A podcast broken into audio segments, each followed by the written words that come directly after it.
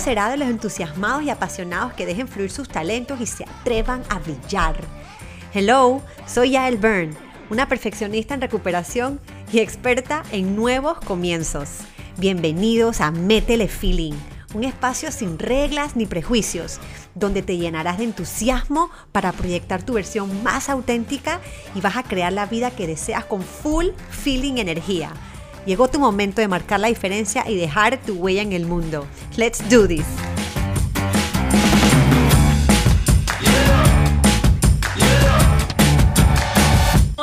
Con el episodio número, ay Dios mío, ya perdí la cuenta, pero vamos bastantes um, y yo tengo de verdad un invitado mega, mega, mega especial. Está estrenando nuevo profile, porque ya te vi. Colega TEDx. Estoy súper emocionada porque es que venimos de hablar en Antitos Backstage. Entonces, pompeamos un poquito. Pero así es Métele Feeling. Eh, tengo conmigo a Josh Díaz y voy a echar un poquito de cuento de Josh Díaz. Um, y como siempre yo leo cositas eh, del profile de ustedes. Um, dice George Díaz, TEDx Speaker. Y vamos a hablar de eh, creador de After Talk, que también vamos a hablar de eso. Eh, él es PR e -M de Reebok. O sea, explícame por favor. Es Influencer Management. Influencer Management, gente en Adidas, especialmente por la marca Reebok, ¿right? Sí. Ok. Pero PR por un tema de relaciones públicas. Relaciones públicas 100%, digital y presencial, both. Eh, le encanta leer, le encanta las, las metas. Este, corres, según aquí lo que dice que corres. No sé, nunca te he visto corriendo, pero corres. Sí, me encanta, me encanta correr. Ahora pues estoy un poquito flojo por esto, pero mi horario es a las 12, mañana voy a salir a correr al mediodía, no día. Pero no puedes. Um, sí, es verdad. Y, la, verdad es que a George lo conozco eh, como conozco a muchas personas brillantes en este país, um, porque nos conocimos en uno de, de, sus eventos de After Talk. Me invitó, fue el año pasado George, ¿verdad? El año pasado, en octubre, sí. Eh, after, eh, Josh em, es una persona muy conocida en el medio, eh, tiene una trayectoria de hace un poco de años atrás en la televisión, también, por eso es que luce también ante las cámaras y habla también. pero me ruborizo. pero honestamente, Josh Díaz este, está construyendo una reputación bastante fuerte con relación a los temas relacionados al networking, a los temas relacionados después del trabajo, porque él tuvo en un momento una, ¿cómo se dice? Epifanía. Epifanía. en relación a lo que pasaba después de las 5 de la tarde, después del trabajo. Y así fue como nació After Talk. Cuéntanos un poquito de eso, Joshi. Bienvenida a Feeling. Gracias, Yael, por la bienvenida y súper feliz que pues hayas visto mi perfil recién renovado. me encanta, me encanta, me encanta. Pero nada, o sea, yo tuve esta epifanía, te cuento que fui invitado, o sea, hice mi maestría en marcas y fui invitado a dar una charla, ¿verdad?, sobre marcas en un coworking. Eh, y esto fue exactamente después del trabajo, a las 6 de la tarde. Y yo me di cuenta que la gente estaba full pendiente en tomar o solamente en estar eh, hanging out o, o, interactuando con la gente con la que iba. Si, si, si era ese caso, era o no hablaba o solo hablaba con la gente con la que iba. Entonces, yo sentía que hacía esa falta, esa parte de compartir y de, ¿sabes? Decirte que, hey, quiero ser valiente y quiero hablar y conocer gente nueva. Y ahí fue donde como que un poquito esa epifanía me ayudó a, pues, crear After Talks, que ya tiene casi tres años. Sí, nosotros en Panamá y, y, para los que nos escuchan fuera de Panamá, le tenemos, le tenemos un poquito de, de, de miedo, pena, vergüenza a todos estos eventos sociales después del trabajo, entre comillas, eh, porque muchas veces no sabemos qué tenemos que hacer, cómo tenemos que hacer, qué tenemos que hablar, si tenemos que hablar o no tenemos que hablar. O sea, hay una, hay algo que nos, nos hemos aprendido o no hemos aprendido suficiente, pues, eh, con relación a lo que sucede o puede suceder después del trabajo en estas, todas estas reuniones sociales. Este, y tú empezaste a hablar de networking y yo siempre he dicho que el networking, y yo creo que una vez te lo dije, el networking era más working que net. 100%, esa fue nuestra primera sesión. o sea, el networking, honestamente, y cuando yo lo hablo en mis talleres de marca personal, yo lo veo desde el punto de vista de verdad que hay que seguir trabajando porque es, es una herramienta para poder crear relaciones, relaciones de trabajo, relaciones, lo que tú me digas. Pero lo tuyo iba mucho más enfocado al after talk, o sea, de after office, o sea, después de oficina, ¿qué sucede con la gente que trabaja? Pero es una cosa que yo no le he dicho a, la gente que nos está escuchando, cómo se llama el título del episodio de hoy. Y el episodio de hoy lleva como título, me lo acabo de inventar y ya les voy a explicar por qué. Se llama Haciendo las paces entre un ser empleado y un ser emprendedor. Voy a volverlo a decir, haciendo las paces entre un ser empleado y un ser emprendedor. ¿Por qué? Porque casualmente Josh él es en este momento o forma parte del team Adidas Reebok. Él está empleado en esa empresa y aún así tiene tres años de haber emprendido con este proyecto que se llama After Talk, que habla de reuniones después de oficina o después de horario oficina, para incentivar que la gente, no sé, se acostumbre a, hablar y a conocerse y a compartir y no solamente dejarlo como lugares para hablar de trabajo. Entonces, él es para mí un ejemplo, uno de los mejores ejemplos que hay de, aquel, de aquella persona que tiene un trabajo y quiere emprender y puede llevarlo perfectamente de la mano. ¿Y por qué invito a Josh? Porque la vez pasada, la, la semana pasada por Instagram, yo publiqué una pregunta que me hacían unas personas si era posible llevar una vida paralela entre el trabajo y el emprendimiento y yo hice un video que sí era posible y Josh contestó inmediatamente. Intenso. Intensamente. dije, nada, voy a, hacer, voy a hacer un episodio con Josh. ¿Por qué? ¿Tú qué, tú qué respondiste? ¿Te acuerdas? Me puse que 100% se puede. Si, si, 100% se puede si tú tienes ese propósito de lo que quieras hacer y si realmente quieras hacerlo. O sea, 100%. Si tú quieres hacer algo, no hay límite, o sea, no hay límite. O sea, siempre uno se pone excusas y no, no tiene límite. Y, y, y, eso que dice que no tiene límites, casualmente eh, también hay que celebrarlo porque en Panamá, en agosto, casualmente se celebró la segunda versión del TEDx. Y George fue uno de los speakers. Um, este, o sea, de verdad fue yo la que te mandé el link, ¿verdad?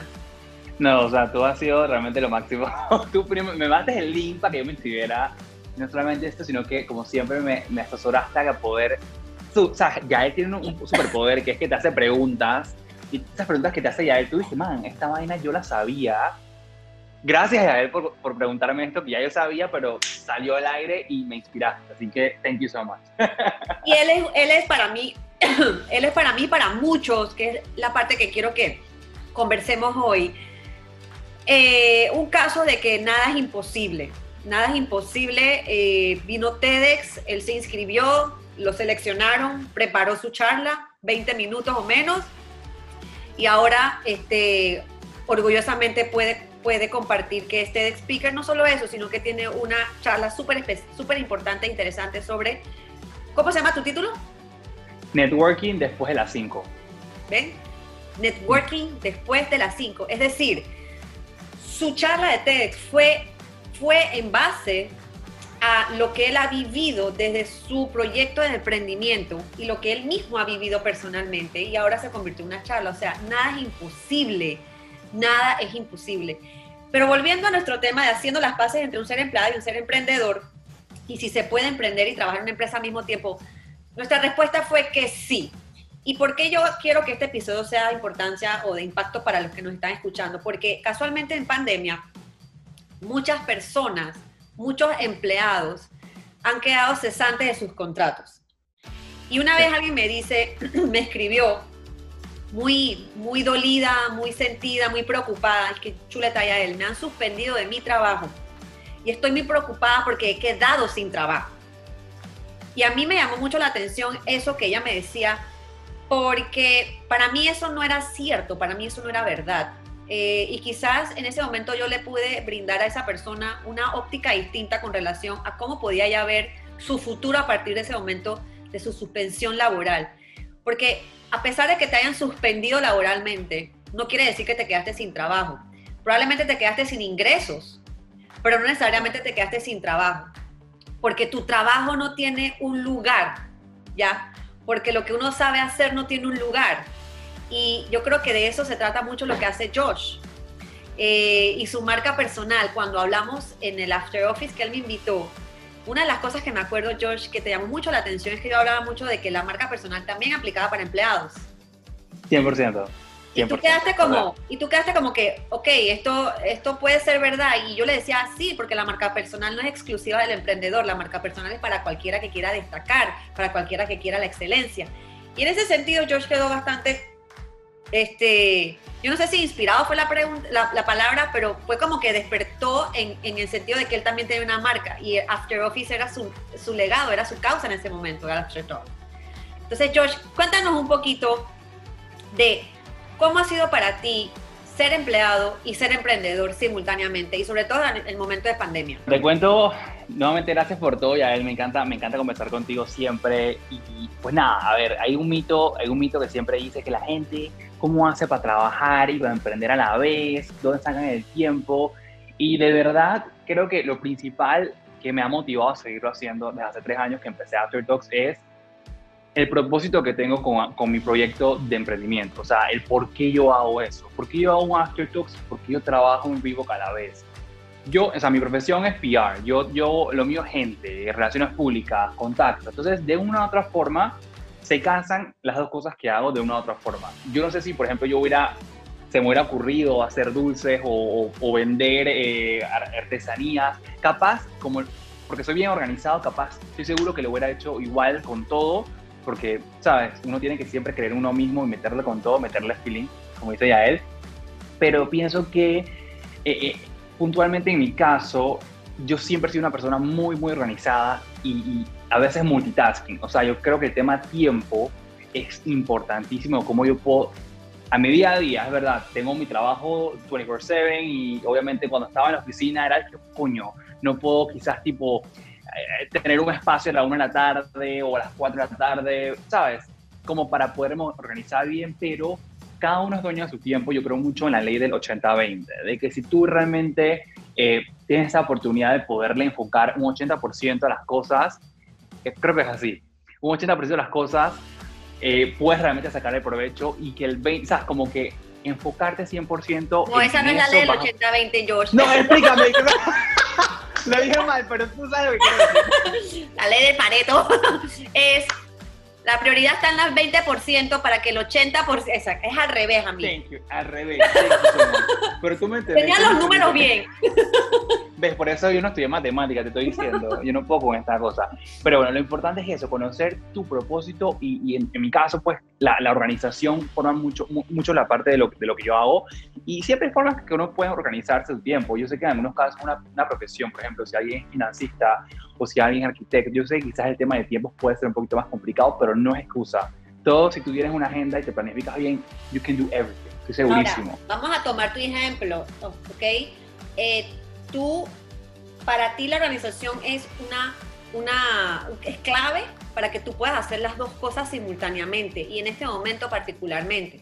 Ahora, tomando en cuenta la organización, que yo creo que también es un, para todo el ser humano, para, pues a todos en algún momento tenemos un issue con el tema de la organización. ¿Cuál ha sido para ti o, dime dos cositas muy, muy importantes, elementales de éxito para tu organización particularmente. Yo, yo pienso que lo principal es que si te vas a organizar en un tiempo para, para, por ejemplo, crearte metas diarias, yo creo mucho en las metas también, es como mi otro propósito en la vida y he dado sesiones sobre creación de metas.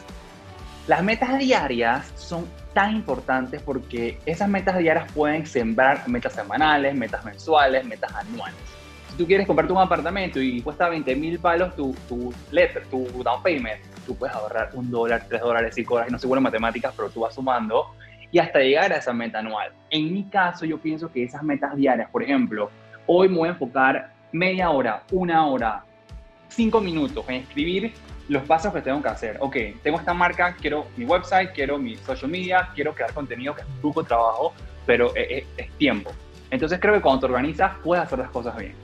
Ok, están viendo, escucharon, metas diarias yo creo que es clave de es clave y de hecho hay muchas, muchas personas que se dedican a hablar de estos temas eh, que te hablan de y te sugieren de romper los objetivos o las metas en pequeños objetivos más chiquititos o metas más chiquititas para ir baby steps, para ir de chiquito a grande. Porque eso de pensar en hacer, quiero, no sé, de repente en temas de salud, de correr, quiero correr 42 kilómetros, quiero hacer una maratón rápidamente o quiero eh, adelgazar, no sé, 25 libras, uno lo ve y el cerebro lo ve como que tan grande que es muy probable que te desanimes o te flatees al principio o, al, o sea, antes de empezar, de tan siquiera empezar. Entonces, eh, hay trucos para la mente, decirle, ¿sabes qué? Empieza un día, eh, correr 42 kilómetros en X tiempo, empiezas corriendo 2 kilómetros al día por N cantidad de días, and maybe ahí. Entonces, eh, suena fácil decirlo y de hecho yo lo converso muchísimo. Ahorita lo, chévere es hacerlo, ¿no? Este, claro. Em, pero, then again, y vuelvo e insisto, para mí Josh eh, es ejemplo de lo que estamos hablando, no es una cosa de que hipotética, no, está sucediendo que hay personas que tienen un trabajo paralelamente a emprendimientos y son dueños de sus proyectos y tienen negocios paralelos. Entonces, es posible en estos tiempos y gracias a la tecnología y gracias a social media y gracias a un millón de herramientas que tenemos en nuestra mano de poder tener eh, nuestro trabajo de 8 a 5 o a la hora que tú me digas y nuestros proyectos esos que nos llenan la vida. Es posible, es 100% posible. Ahora, yo puse cuatro elementos que consideraba eran necesarios para poder llevar a cabo, eh, tener emprendimientos y tener un trabajo paralelamente. Yo hablé de, déjame buscarlos, disciplina, enfoque, decisión y dedicación. O sea, disciplina porque evidentemente van a haber muchas cosas sobre la mesa, muchas actividades, muchos proyectos, muchos, muchas tareas, eh, muchas responsabilidades que hay que obviamente paralelamente eh, atender de ambos lados y hay que tener la disciplina de cómo hacerse responsable, de cómo comprometerse, de cómo entregar resultados y de cómo manifestar lo que uno está haciendo. ¿Vas conmigo ahí o tienes alguna otra? Pienso también que compromiso, creo que se casa un poquito con disciplina, compromiso es súper importante y, quizás otro elemento, eh, que, no sé si suena bonito, pero es importante, es porque estás emprendiendo, no odies tu trabajo. O sea, no dices que, bueno, ahora soy el mejor dulcero, chao trabajo de financista. O sea, es como que you're doing everything you can ¿sabes? Y, tienes que también, de una u otra forma, abrazar tu legado, abrazar lo que, lo que te hace ser, no lo que te hace ser, pero parte de lo que eres, de tu profesión. Recuerda que la profesión de uno no nos define, y eso lo dije en mi TED Talk. Una profesión no te define, pero es parte de lo que eres. Y, y si realmente te comprometes con tu emprendimiento y estás igual de disciplinado con tu trabajo, puedes hacerlo realmente posible, ambas cosas y exitosamente. Y para la gente que dice, ok, compromiso, fantástico, lo he leído mil veces, se lo he leído a todos los gurús de liderazgo que conozco, sigo a cientos de personas que en redes sociales, para Josh, dos elementos claves de compromiso, cómo uno se compromete, de qué se trata eso, cómo se come. En, mi, en, mi, opinión, yo, yo considero que compromiso primero empieza con aprendizaje con estudiar, realmente conocer un poquito, hacerte tu mini, mini poda, ver qué oportunidades tienes en tu, en tu, en tu emprendimiento.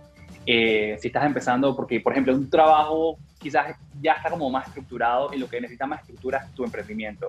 Y ver de qué manera tú puedes tipo, sabes, como que organizarte bien con esa estructura de tu nuevo emprendimiento y comprometerte siempre a aprender, a ver qué cosas pueden mejorar, porque siempre todos tenemos área de oportunidad para mejorar algo eh, esa fue la primera, creo que dije, eh, aprendizaje.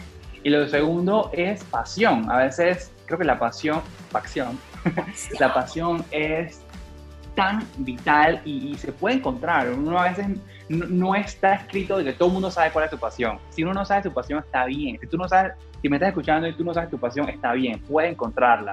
Lo principal es realmente saber de que lo que estás haciendo te llena, porque quizás si vas a empezar a emprender, que bueno, voy a empezar a pintar, o algo. ¡Ay, qué lindo! como, en serio, yo, en serio, está feo. Para los que no nos están viendo y nos están escuchando, Josh me acaba de mostrar un cuadro de un jarrón con tres flores y dice que está horrible, pero yo pienso que está espectacular. Oh, gracias. Ay, sí, porque es tu creación, Josh. Lo hice con estas manas de Paints and Drinks, que es otro emprendimiento bien chévere aquí en Panamá, que te, te, llevan tu, tu, tu alcoholcito y tu cosa para pintar, ¿sabes? Y, es, es, chévere poder de una u otra forma encontrar tu pasión y que con esa pasión, si, si tú sabes lo que te gusta, you can do much better, hacer algo que quizás no te mueva el piso. ¿Cuándo tú encontraste o cuándo tú supiste que cuál era tu pasión, actually? ¿Cuál es tu pasión? Conexión, la conexión de las personas, conectar a la gente, eh, ¿sabes? Como que ver que gente se conecte, quizás yo estar de este lado como host, pero ver que la gente se conecte y ver resultados de esas conexiones, a mí me vuelve loco. Y cuéntame algo, ¿cómo supiste, cuándo supiste, te acuerdas de ese momento, cómo, si te diste cuenta en ese momento que eso era lo que tú te apasionaba? Yo me acuerdo que cuando yo empecé a estudiar comunicación social, en mi licenciatura, yo estudié comunicación porque quería ser productor de televisión, presentador de televisión y nunca realmente pensé que iba a quedarme pillado en relaciones públicas. Cuando lo empecé a trabajar en marcas, me di cuenta que qué cool porque eso aplica todo. O sea, eso no solamente aplica de que trabajar con influencers o con medios, eso aplica a la gente y todo el mundo aquí es humano. O sea, todo el mundo es humano, los que estamos escuchando, los que están en la calle, los que están en el súper, todos somos humanos y ver la magia que puede salir de relaciones es una cosa fuera de este mundo. Fuera de este mundo. Y yo hablo mucho de la pasión en la parte de la construcción de la marca personal para los que conocen lo que hago, eh, como, como, como algo indispensable de, de, es como una tarea pendiente. Y sí, George dice, si no, si no sabes cuál es tu pasión, no hay que, no hay que preocuparse, pero yo sí, la, yo sí considero que es algo que uno debe como que investigar, porque para mí la pasión y lo digo muchísimo, es como el combustible, es como el, es como el combustible para el auto. Ya el, auto no, no, no, no, anda sin algunas cosas, pero sobre todo sin combustible. ¿ya? Eh, entonces, el, no es lo único que necesita el auto, pero anda con combustible. Y la, para mí la pasión es como ese lugar donde vas cuando te sientes un poquito como down o de repente tuviste alguna situación y de repente desaceleraste, de repente la vida te llevó por otro lado y tú recuerdas o, abrazas esa pasión o es eso que a ti te hace tan, nos hace tan felices, tan completos, tan, que nos conectan como instantáneamente con nosotros mismos y de una vez como que te gustea, como que, ok, ok, yo tengo un camino por acá, yo sé que yo tengo una misión por acá, yo sé que yo tengo algo eh, importante que cumplir por este lado, porque esto me llama, esto me llena, esto me, esto me, me, me hace sentir bien, o sea, eh, la pasión es algo que uno siente, eh, se siente, se siente en tu ser, lo sientes de alguna manera. Eh, cada uno lo siente distinto, pero definitivamente que se activa sensorialmente en tu cuerpo. Y es algo que te regresa o te llena de energía. Entonces, y se nota también. ¿Qué? se nota, o sea, se nota cuando alguien tiene pasión por algo o cuando, un, ¿sabes? Se nota 100%. Y yo siempre, yo siempre digo que cuando, cuando te vas a dar cuenta que, que, que has encontrado tu pasión es cuando cuando harías eso hasta de gratis, cuando, cuando no, no, necesitas que nadie te lo agradezca, que no, no estás esperando que nadie te diga gracias o wow, qué buen trabajo, no, simplemente lo haces porque te nace, porque te gusta, porque es para ti, es algo tan egoísta porque es como para ti. Claro. Um, pero por ahí para los que estaban preguntando o pueden preguntarse cómo yo encuentro mi pasión, eh, bueno, es, es buscándola o es metiéndote conscientemente como que a, buscarla y, y, desde que de repente te haces la pregunta ya estás en camino a encontrarla, ¿no? O sea, porque en algún momento la vas a encontrar definitivamente y simplemente hazle caso a los sentimientos, hazle caso a, las actividades que te gustan hacer, hazle, caso a las actividades donde, donde, te quedas mucho tiempo, donde pasa el tiempo rápido y no te has dado ni cuenta que pasó el tiempo. Este, es como cuando mi hijo juega sus jueguitos esos de Minecraft y yo le doy una hora de iPad y de repente ya pasó la hora del iPad y yo llego y dije, ya, Mateo, tienes que desconectarte. Así que ya pasó una hora, es como si, mamá, lo sentí como que 15 minutos. Y dije, no, hijo, ya pasó una hora. Entonces, evidentemente ahí tú ves, o ahí vemos que hay alguien apasionado haciendo lo, lo que le gusta. Entonces tenemos compromiso, tenemos aprendizaje, tenemos pasión. Ahora, haciendo las paces entre un ser empleado y un ser emprendedor, estamos de acuerdo que sí se puede. Sí se puede con disciplina, sí se puede con organización, sí se puede con un enfoque. Eh, Josh habla de multitasking, yo, yo soy un poquito, este, eh, no abanderada del multitasking, ah, vamos a hablar de quizás. Eh, decisión y dedicación. yo no soy abanderada del multitasking porque de repente a veces las mujeres en esta ola de que ahora somos todas y que wow, mujeres sin límites empoderadas, o sea, wow, tú sabes, es que yo lo puedo hacer todo, yo soy mamá, yo soy no sé qué, yo soy tú, tú, tú, tú, tú.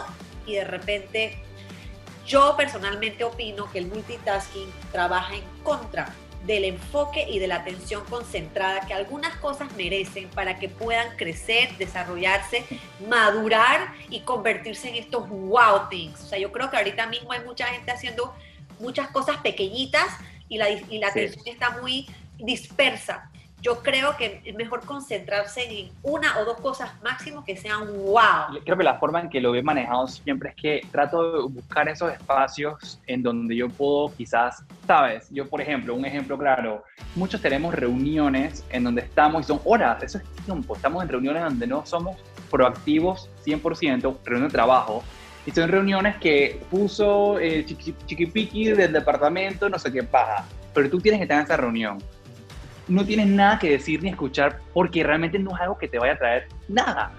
Esos momentos quizás son momentos para, voy a escuchar aquí, pero también voy a hacer lo que yo puedo. Y quizás si va un poquito en desacuerdo con, con lo que, y estoy súper de acuerdo contigo también, y ya él me encanta lo que dices. Y también es como buscar esos momentos donde no te desenfoques tu trabajo, porque tampoco eso es bueno, pero sí que tú sepas de que por no estar en esa reunión no va a pasar nada. Si tú, si tú haces eso, una reunión importante, obviamente te va a afectar. Entonces es como que choose your battles y elegir esas batallas en los momentos puntuales donde tú puedas trabajar en ambas cosas y darle con todo. Pero ahí, en ahí es, o sea, ahí donde tú sí tienes el poder de decidir si asistes o no a la reunión, por ejemplo. Pero las que son, son obligatorias, tú tienes que estar, aunque no vales nada, aunque no tenga nada que ver contigo, simplemente estás ahí. Claro. Este, y, me gusta, me gusta que lo digas porque hasta cierto punto tú manejas, o, algunos manejan quizás un poquito su propio tiempo. No estamos hablando de cuando de repente tu jefe te dice que tienes que estar en un lugar y no sabes ni qué estás haciendo ahí, pero tienes que estar. Claro. no, es cuando puedas decidir cómo aprovechar mejor el tiempo. Creo que por ahí va la cosa, Josh, ¿verdad? Sí, 100%. Y, y creo que también eso, eso es, un desafío muy grande para muchas personas. O sea, yo no sé si, no sé realmente la cantidad de personas que tengan esa, esa flexibilidad en el trabajo, que les dé la oportunidad de poder emprender, pero es súper importante que ojalá exista eso. Y si no existe, que eso no sea un límite o una excusa para no poder emprender y darle con todo en tu emprendimiento, ¿sabes? Y mira qué interesante porque dices, eh, eh, cuando yo trabajaba, yo le llamaba a esto la reunionitis, o sea, era reunión para aquí, reunión para allá, reunión para de todo y no se, hacía, no se hacía nada, o sea, de verdad que era un día improductivo, yo salía amargadísima porque no había avanzado en lo que era relevante para mí, por estar atendiendo a 7000 reuniones que nada que ver. O sea, que de verdad que había un desorden, eh, había un desorden y, digo, me hago responsable de de repente no haber puesto orden, pero no importa. Pero mira, lo importante que dices es, es ¿Cómo? ¿Me ves? No, no te veo, te fuiste. Ah, no sé qué pasó con esto. Ups. No te preocupes, nosotros seguimos el audio. el, dices, saber cuándo estar y saber decir, no gracias, no tengo que estar en esta, paso. ¿Ya? O sea, ahí estás escogiendo eh, eh, eh, cómo manejar tu tiempo y cómo hacerte responsable del tiempo para poder producir y ser, tú sabes, o manejar tus prioridades del trabajo, etcétera, etcétera. Manejar tu tiempo en o sea, realmente. Ahora, me lleva a eso a pensar que en muchas ocasiones has tenido que decir, no puedo participar en esta, no me invites, o sea, has tenido que decir que no, que yo sé que esto es algo que muchas personas tienen luchas diarias con el hecho de tener que decir que no. Cuéntanos un poquito y, y recomiéndanos un poquito lo que tú haces para decir que no. Yo pienso que a veces toca arriesgarse, decir que no a cosas que no son necesarias porque yo pienso que el tiempo es demasiado valioso y no me gusta perder el tiempo cuando el tiempo se puede aprovechar de la mejor forma. Y a veces, en mi caso, yo pienso que lo mejor funciona pedir perdón que permiso en algunos casos y que ese perdón, hey, si no tuviste en alguna situación, en algún momento que no era necesario, fine, estoy seguro que no te va a pasar nada. Pero al tomar ese riesgo quizás te ayude a poder haber avanzado en algo que realmente sí tenía valor en tu vida, ¿sabes? Como que it's up to you, pero mi recomendación sería un poquito más de ese lado, como que si realmente estás apasionado por esto, do it, pero por ejemplo, si, si no tienes esa oportunidad o esa flexibilidad, te recomendaría quizás como que buscar en momentos, luego de la oficina, en tu hora de almuerzo, antes del trabajo, obviamente sin trasnocharte, para que obviamente con esas metas diarias puedas al final ver resultados a largo plazo. Increíble, me encanta. Hablemos del teletrabajo, que yo sé que tú estás teletrabajando, ¿verdad? Sí. ¿Cuál sería tu recomendación? Así que ya él, o sea, me ha ido fantástico gracias a esto, esto y esto y recomendaría para reforzar el teletrabajo estas otras cosas. ¿Qué ha sido para ti lo más lindo del teletrabajo, lo más eh, bueno del teletrabajo? Lo más bueno del teletrabajo pienso que un poquito va alineado con lo que es 80-20, que tú lo explicaste mejor que yo, pero también en mi caso yo creo que la rutina eh, eh, es la clave para todo. Y esto lo aprendí cuando, uf, cuando, cuando empezó esta cuarentena, que hice un live contigo, hice un live con Álvaro Gómez Prado, hice 10.000 lives más. En el live contigo y con Álvaro Gómez Prado, psicólogo, recuerdo que hablamos del tema de la rutina y cómo la rutina importa muchísimo en tu vida, en tu día a día, pero sobre todo ahora que estamos en cuarentena, muchos estamos teletrabajando, muchos estamos suspendidos, pero mantener una rutina no solamente te ayuda a tu salud mental, sino también a mantenerte productivo. O sea, 100% que tú puedas mantener esa rutina y que vas a ver cómo día a día no vas a estar exhausto porque no hiciste nada, sino enfocado, enfocada también. Ok, no así. Y, y el, el, ¿qué ha sido lo peor del teletrabajo? La reunionitis. La reunionitis que a veces son miles, que a veces son miles llamadas y es que, man, o sea, guay. Pero creo que, creo que lo bueno de donde, yo trabajo es que es realmente un, lugar de trabajo fenomenal, súper, ¿sabes? Como flexible, pero. Y, aceptamos feedback, como que la empresa es súper de feedback, como que si, ven que los, los trabajadores están, que man, no puedo más con más reuniones porque no puedo trabajar y no puedo actually producir, ¿sabes? Como que depende mucho pero, pero, sabes, yo creo que si estás bien organizado y sobre todo tener un buen balance de work-life, o sea, de trabajo y de vida, porque tampoco es fundirte tu cerebro trabajando hasta las 10 de la noche y ya entonces ahí no tienes vida. Estás trabajando pero no tienes vida. Entonces, no, si, si, no tienes vida, tampoco estás emprendiendo. Entonces, ¿sabes? Entonces, ¿qué viene primero? A ver, ¿qué viene primero? ¿De, ¿De qué? Tener vida tener vida, la vida, man, a mí no me da pena a las 5, las 5 y media, 6 de la tarde, que alguien me escribe, hey, estoy cenando, a mí no me da pena realmente, o si estoy en mi mismo emprendimiento o, o, algo, sabes, como que tú tienes que poner tus boundaries. Yo conozco gente que su jefe lo llaman a las 7 de la noche, conozco gente de que, sabes, eso no es vida y, sabes, sonará muy fácil yo decirlo porque no, no es mi caso, pero yo pienso que uno también tiene que pararse firme. Si uno se para firme, te respetan si no te paras firme, nadie te respeta, te van a pisotear. Es importantísimo. 100%.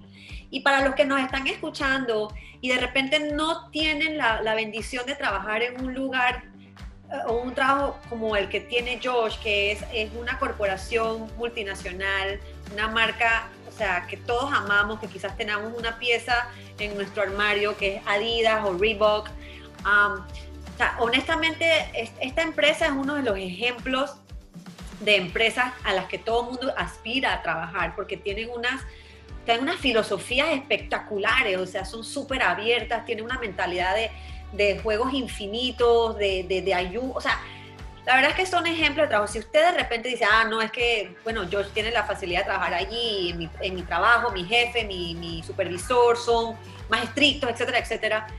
Sí, eso puede ser cierto porque es su realidad. Sin embargo, como dice Josh y, y lo, yo también lo, lo acuerpo un poquito en ese sentido, uno como, como ser humano tiene que tener su, poder saber poner sus límites, porque nuestra vida no es la vida del trabajo, porque nuestra vida no, no le pertenece al trabajo, ¿ya? Entonces uno tiene que darse cuenta que el trabajo también es producto de lo que nosotros podemos hacer por él. O sea, nuestro, nuestro em, jefe, nuestro empleador necesita darse cuenta desde que nosotros podamos decírselo, de que es, un trabajo de ambas partes, ¿ya? No somos robots, no somos esclavos, pero nosotros tenemos que organizarnos para poder entregar el, trabajo también al final del día, o sea, es 100%. 100%, y creo que también ahí va un poquito la relación que tú tengas con tu jefe, con tu área, que también es parte del networking interno de una oficina que sí existe. Tú puedes hacer networking dentro de tu oficina con tus otros colegas, puedes elevar esas relaciones que tienes con tus colegas o con tus jefes. Y si, y si mantienes esas buenas relaciones, estoy seguro que vas a poder tener una buena resolución en tu vida profesional y así en tu vida personal y de emprendimiento. ¿Ven por qué les dije que Josh es como referente networking? Porque, porque es que al final del día es verdad, uno no está solo y a veces el ser humano como que piensa, eh, no piensa y se siente solo, se siente que no puede pedir ayuda, se siente que molesta si pide ayuda, se siente que tiene que controlar todo el trabajo solo, se tiene... Y yo creo que, que algo que hay que, que de verdad que hay que, que cambiar, Josh, es esa mentalidad de que no estamos solos, de que podemos pedir ayuda, de que si estás tarde con un trabajo, puedes pedirle ayuda a alguien a ver si te ayuda. O sea, lo más, lo más que te puede decir es que no puede ayudarte, pero no por eso dejar de pedir ayuda. Y de eso también se trata el networking. No solamente es ir a chupar, y no solamente es ir a comer cositas lindas, ¿verdad, Josh? 100% es mucho más que eso, es sobre compartir. Al final, compartir es parte de la matriz de lo que es Aftertalks y de lo que es mucho, mucho de nuestra vida. La parte, o sea, compartir nos hace feliz. Punto. Punto. O sea, y no compartimos suficiente, ¿cierto? O compartimos de una forma muy superficial, ¿cierto? Compartimos de una manera muy superficial y si estamos en un evento hablamos solamente de que, ah, yo soy arquitecto, hice mil planos hoy. Y tú, hola, yo soy financista eh, y hice bastantes inversiones. Y no hablas de qué te gusta, cuál es, qué, cuál es tu comida favorita, dónde viajaste, ¿sabes? Esas cosas humanas nos hacen conectar de una manera más profunda. Es así de sencillo. Y, y suena tonto, pero es real.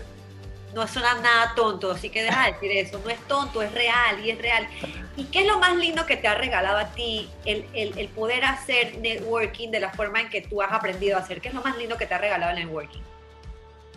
Yo creo que lo, lo más lindo que me ha regalado el networking puede ser, ¿sabes? Como que validar de que las ideas que a veces uno tiene, que en mi caso fue hacer After Talks, es posible. Por ejemplo, gracias al networking de After Talks, he podido tipo buscar em, eh, sponsors o patrocinios o buscar clientes que al principio yo hice por muchos meses After Talks gratis y después, después gracias al networking, gracias a esas conexiones, uno puede conseguir realmente capitalizar su negocio y, sus proyectos.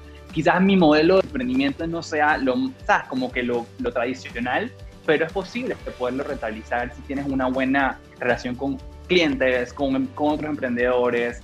Y otra cosa linda es pues, conocer tanta gente, o sea, conocer gente que realmente ha aportado valor a mi vida y espero que yo también a sus vidas porque es algo fabuloso. O sea, yo creo que gracias a Aftertalks te conocí a ti como que finally, como que officially. Después a muchas personas que respeto muchísimo, eh, ¿sabes? Y es fabuloso. Y lo bueno ahora de los digitales es que no solamente tiene que ser en Panamá, sino que lo digital nos abre las puertas que pueda hacer en otros países y global. tener a speakers de todos lados, sí. O sea, we go global, we went global, nos fuimos globales. Eh, ¿Qué le diría a las personas que nos están escuchando con relación a el poder de las relaciones, tanto para emprender y tanto como empleado de una organización?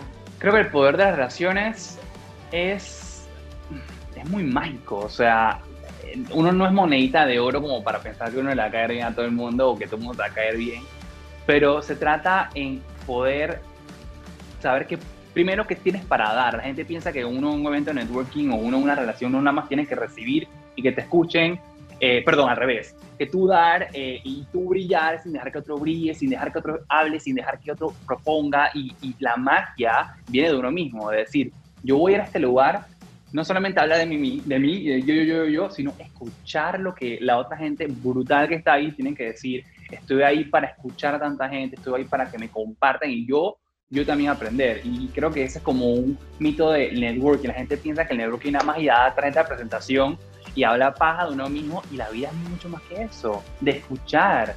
O sea, escuchar es clave. Yo me acuerdo cuando estábamos haciendo una sesión con Josh y Josh estaba un poquito frustrado de que, de que él quería que la gente compartiera más en sus eventos, de que no solamente fuesen por el hecho de escuchar a la persona que tenía invitada y después de quedarse a, comerse las boquitas o a tomarse el vinito. Y él tenía una intención muy, muy, muy genuina y, y de verdad era, una, era como rayado en la frustración, pero esa es la, frustración a veces es el, reflejo del deseo que uno tiene de que algo suceda distinto. Él decía, yo quiero que la gente comparta, yo quiero que la gente se dé cuenta, yo quiero que la gente se escuchen entre ellos y se den cuenta las historias maravillosas que hay de las personas, o sea, conocernos en verdad. Y me acuerdo que en esa sesión él se dio cuenta de que las boquitas y los, y los traguitos a veces distraían eh, o estaban como muy cajoneras. Eh, y porque estábamos como programados a, a ok, voy a, voy a ir a esta reunión, voy a escuchar y voy a comer, voy a chupar y después me voy. O sea, no sucedía más nada y, y, yo me acuerdo que yo dije, no voy a poner boquitas o voy a cobrar por las boquitas. no me acuerdo qué fue lo que hiciste. Sí, yo estaba súper frustrado, sí, me acuerdo. Pero era una frustración, gente, es una frustración de, de, un deseo intenso que uno tiene de hacer un cambio, de hacer ajustes, de innovar, ¿ya? Y, y yo creo que, que, algo que hay que aplaudirle a Josh y hay muchas personas es ese deseo de innovar desde las cosas que vemos y cómo sabemos que pueden ser mejores. Entonces, a mí me, me, agrada mucho Josh eh, y para las personas que nos estén escuchando, eh, sí se puede emprender y sí se puede ser un empleado a la vez, sí se puede, o sea, eh, tú nos has dado claves, tú nos has dicho cómo lo has hecho tú. Eh, ahora, si yo te tuviera que preguntar, ¿qué es lo que tú crees que más nos cuesta a los seres humanos de pensar que somos marcas personales? Y ahí sí quiero como que casarlo un poquito con lo, que, con lo que yo hago. ¿Qué es lo que tú crees que es lo que más nos cuesta de tener esa mentalidad de que sí somos una marca? Pienso que, pienso que la gente todavía piensa que las marcas solamente es lo que uno compra en un shopping o un súper o, ¿sabes? Y, y, cuando la gente escucha, cuando la gente se da cuenta de que todos somos marcas y que todos tenemos una forma en cómo diferenciarnos y que esa diferencia es lo que realmente te puede que seas más exitoso, más exitosa o te diferencie del mar de, de las mismas proyectos y los mismos emprendimientos que existen parecidos a ti, cuando eso pasa y cuando ya tienes ese conocimiento, es como que se prende un foco enorme, o sea, no se prende un foco, se prende un, ¿sabes? Un super, una super luz. Una explosión. O sea, las marcas, todos somos marcas y, por ejemplo, mi marca personal, Josh Díaz, yo la trato de aplicar 100% a mi emprendimiento. Conozco marcas personales que, por ejemplo, dicen, wow, eh, yo aprendí estas recetas de mi abuelo y las voy a aplicar en este pie que haga yo de chocolate X. Y esas pequeñas cositas que todos tenemos, todos tenemos historias que contar, todos tenemos algo diferenciador y nadie, nadie es igual que otro. Cuando tú rescatas esas cositas que uno tiene y las aplicas a tu vida y tú trabajas en tu marca personal, it's the best. The best, I know. Cuéntanos tres sí y te voy a hacer las últimas preguntas ya para ir cerrando, que son las preguntas cajoneras del, del episodio. Cuéntanos tres sí y tres no de emprender cuando eres empleado? Tres sí y tres no. O sea, tus, tus yes, yes, yes y tus no, no, no.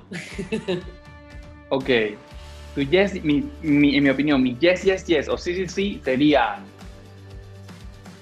compromiso, como conocer, ¿verdad? El compromiso de ambas cosas. Propósito. Si tienes propósito en una cosa y en la otra no, trata de que ese propósito que tienes en una de las dos aplique en la otra cosa. Y cuando tienes un doble propósito, o sea, es increíble. Sí. Y tercero, tercero es como es la importancia de, del tiempo, de que tú eres dueño o dueña de tu tiempo, que tú tienes ese poder de decir que no, tú tienes, hey, yo soy muy arriesgado ya él y por eso he hecho muchas cosas que me han hecho aprender en la vida. No siempre ha sido excelente en mis riesgos, pero nadie me puede decir que yo no logré, que no intenté hacer algo porque me arriesgué. Y si ustedes no se arriesgan, no van a conocer si, si es algo bueno o si es algo malo. Y, qué peor que la incertidumbre. ¿Ok? Y entonces mis tres no. estoy pensando, aquí estoy, estoy pensando. Yo sé, yo sé. Son sorpresas, pero yo quiero verlos pensar, dale. No ser disciplinado y no respetar tu trabajo y pensar que como estás emprendiendo, vas a emprender todo el día y dejar tu trabajo que se hunda. Uno tiene que ser responsable y uno tiene que, ¿sabes? Como que entregar, entregar y, darle con todo. Mi otro no es, es como, y la plata no va a venir de una vez. Ok, cuando tú emprendes, la plata no te va a venir de una vez y de una vez vas a, ganar lo mismo que ganas tu trabajo, pero eso no así. O sea, eso en mi caso no, no es así y, y, uno tiene que tener mucha paciencia. Mucha paciencia y, ¿sabes? Como que esperar que las cosas fluyan, todo fluye, somos energía. Deja que las cosas fluyan a ver cómo se regresa a ti. Tú deposítala a este universo y vas a ver cómo se te regresa. O sea, un no es la impaciencia. Exacto, no es la impaciencia. Exacto. la dije todo en positivo, está bien, está bien. Me gusta pensar en positivo, dale, dale. Y la tercera no, hmm, la tercera no, eh, no apresurarnos. Como que, ok, ya emprendí, tengo mi marca de dulce de leche y vendí mil palos en mi primer mes, un ejemplo. Y ya, estoy ganando más que lo que hago en mi trabajo, por ejemplo, chao trabajo. Y en segundo mes vendes un dólar. ¿Sabes? Es como que tienes que tener paciencia y esto viene del otro lado pero no te puedes apresurar. Tienes que darte tiempo y planificarte mucho. Esto de nuevo es positivo, pero planificarte, planificarte muchísimo y hacer una ruta de trabajo, una meta a largo plazo y viajes también. Entonces, buenísimo, me encanta. Em, ¿Qué opinas del fracaso? Eh, creo que últimamente me he dado cuenta que no existe, que el fracaso es un mito y que todos aprendemos del fracaso. O sea, hace poco tuve un podcast con, con, Karina Petrovich y me habló de eso también. Y es como que, y, y le mencioné un fracaso en mi vida que, que, ¿sabes? Fue como que, man, nunca lo había contado en mi vida. Fue como, ¿sabes? Como que no fue un fracaso, aprendí, ahora me río de esa experiencia, ¿sabes? Es como que brutal poder simplemente aprender de todo, lo bueno y lo no tan bueno. Ok, so ahorita, a este punto de tu vida, ya sientes y piensas que el fracaso simplemente, como fracaso no existe, existe el aprendizaje el aprendizaje 100%. Uno aprende, mira, esto me lo dijo una jefa cuando trabajaba en Tommy Hilfiger. Ella me dijo, espero que lo diga bien. ella, dice, uno aprende y uno gana, uno nunca pierde. ¿Lo dije bien? Sí. Uno aprende y uno gana. lo estás traduciendo el inglés, ¿verdad? te vi, te vi. Sí, ese quote, esa es una frase muy, muy, muy famosa, pero muy poderosa. O sea, uno nunca pierde. Uno aprende. ¿Cómo es? Uno, aprende, uno, uno aprende, uno gana, uno nunca pierde. Uno nunca pierde, exacto. O aprendes o ganas, pero nunca pierdes. Exactamente. Es poderosa. y ese cambio de perspectiva con relación al fracaso, este, o al concepto del fracaso, es un regalo que nos tenemos que hacer los seres humanos para poder, como decía Josh, arriesgarnos. Yo creo que ese es uno de tus sís, Josh. El arriesgarte es lo que te ha llevado hasta el punto donde tú estás hoy. Y yo creo que todos en su momento nos hemos arriesgado en una gran o menor medida y nos ha traído a donde estamos hoy. Y esos errores o fracasos que consideramos fracasos o errores en realidad no son, sino aprendizajes o ganancias. pero es un cambio de, conciencia bien importante que, que de verdad eh, eh, cuando cuando uno llega allí, como dice Josh, chuleta, ahorita yo creo que yo no, no he fracasado, no lo veo como un fracaso, lo veo como que no existe, o sea, wow, el mundo de verdad se abre ante ti. lo ves con otra perspectiva. Es otra perspectiva. no, no, la última, pero te voy a hacer una pregunta. ¿Qué opinas del miedo? El miedo es real, todo el mundo tiene miedo a algo y yo pienso que eh, uno tiene que respetar el miedo, pero creo que el miedo está también a veces como casado con lo que es vergüenza pienso yo, y tú y yo somos, eh, creo que a ambos nos encanta Brené Brown, y, la vergüenza es ese sentimiento espantoso, yo te lo dije en mi texto, la vergüenza es ese sentimiento espantoso de reconocer que somos imperfectos y que por ello somos indignos de amor, conexión y pertenencia. Ya, de memoria. Y, aquí todo Man, y todos pertenecemos, a todos tenemos, sabes, todos tenemos esa pertenencia, todos tenemos esto, merecemos amor, todos merecemos conexión. Entonces, cuando tú ya te pones a ver eso y, ¿sabes? Te das cuenta de que tienes miles de puertas abiertas.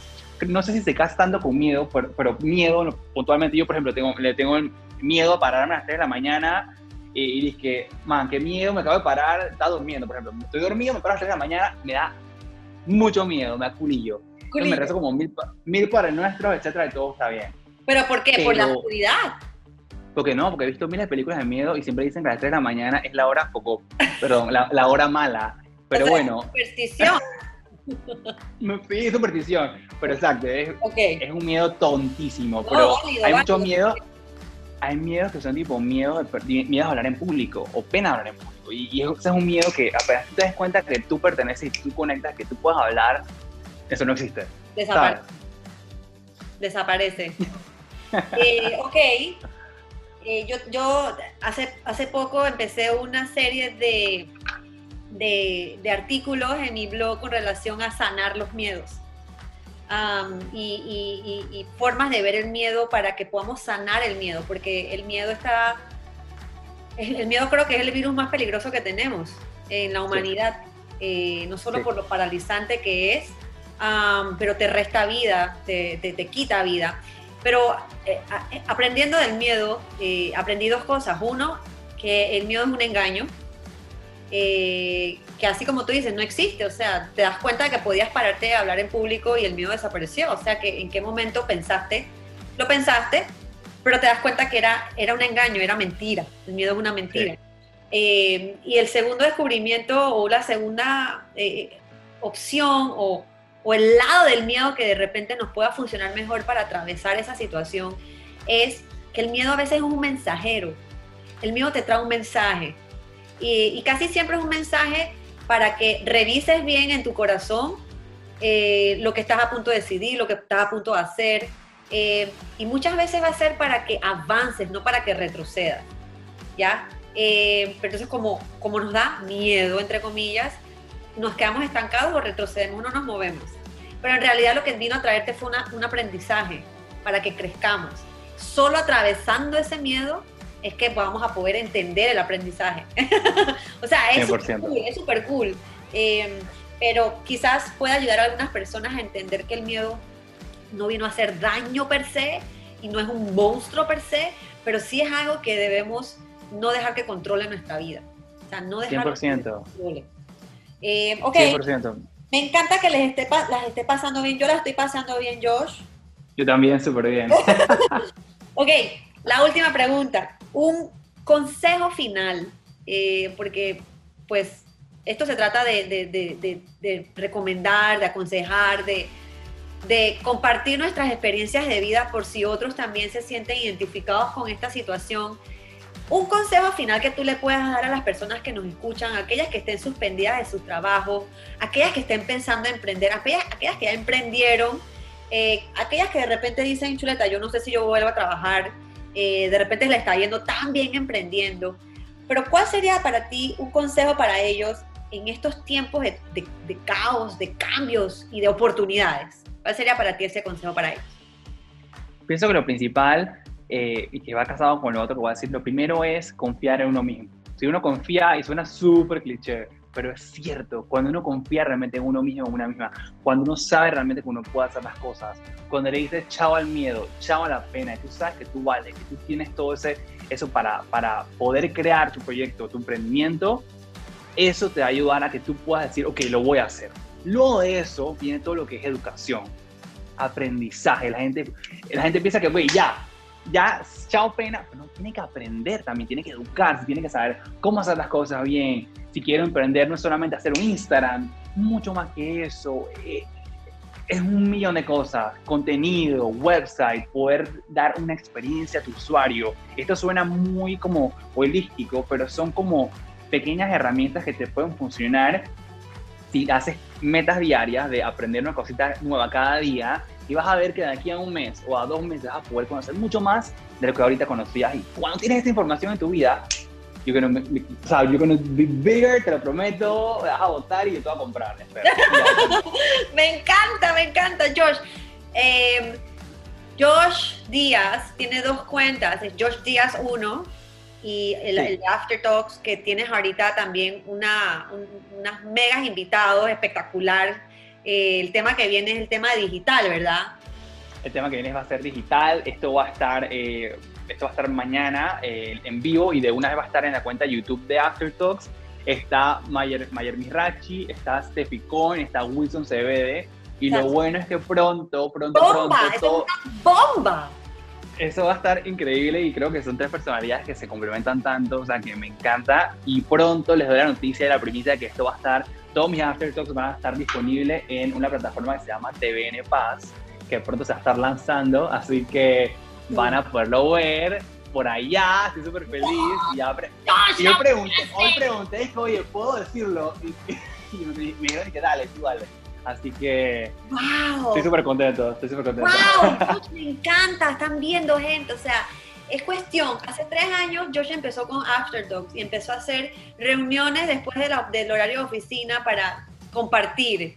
Y ahora todos los episodios y todos esos temas y todos esos contenidos van a estar en una plataforma de TVN accesible a miles de otras personas. O sea, es, es tal cual como George nos lo está diciendo, tener un propósito, creer en eso, ponerte metas diarias y educarte. Me encanta que hayas dicho la educación porque a veces somos tan impulsivos, a veces pensamos que por, por, por salir huyendo de un lugar, porque queremos salir de una situación o, no, o no afrontar la situación, dejamos todo y lo tiramos todo irresponsablemente sin educarnos. Y la verdad es que de verdad te felicito, mil, mil, mil, mil, mil felicidades. Me encanta, Dios mío, de verdad, congratulations.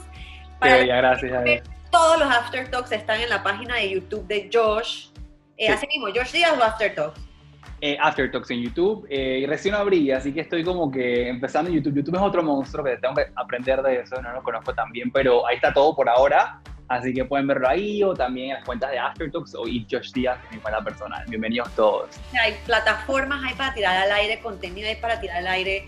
De verdad, Josh, mil felicidades. Por ahí vamos a ver entonces el TEDx de Josh. por ahí viene, por ahí. ¿Cómo es que se llama otra vez?